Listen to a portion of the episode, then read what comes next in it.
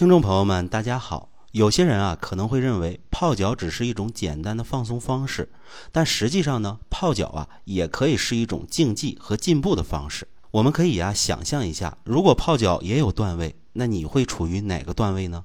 首先呢，孙老师先讲一下泡脚的第一段位，也就是初段。对于啊刚刚开始尝试泡脚的人来说呢，他们可能啊只是想简单的倒入一些热水。让双脚呢在温水中放松，这种泡脚方式啊可以缓解一天的疲劳，让人感到啊舒适和轻松。那么泡脚的第二段位啊，就是有些人会加入一定的盐，这样呢不仅可以促进代谢，还可以杀菌，能够预防啊和缓解脚气。那么第三段位呢，很多人呢会加入陈皮和茯苓了，因为加陈皮和茯苓可以去除体内湿气，改善手脚冰凉，而且啊还有增强抵抗力的功效。那么第四段位啊，我们就是加生姜和花椒了。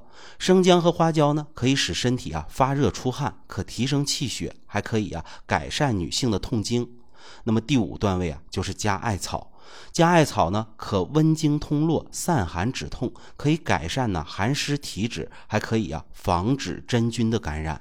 那么第六段位呢，就是加红花，因为红花呀可以活血化瘀、凉血通脉。能够啊使我们体内的循环功能呢得到改善，还能够啊缓解精神疲劳，改善免疫力。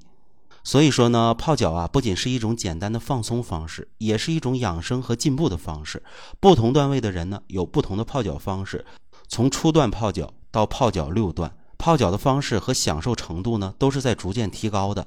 那么无论呢大家处于哪个段位，都可以通过不同的方式来提高自己的泡脚技巧和享受的养生过程。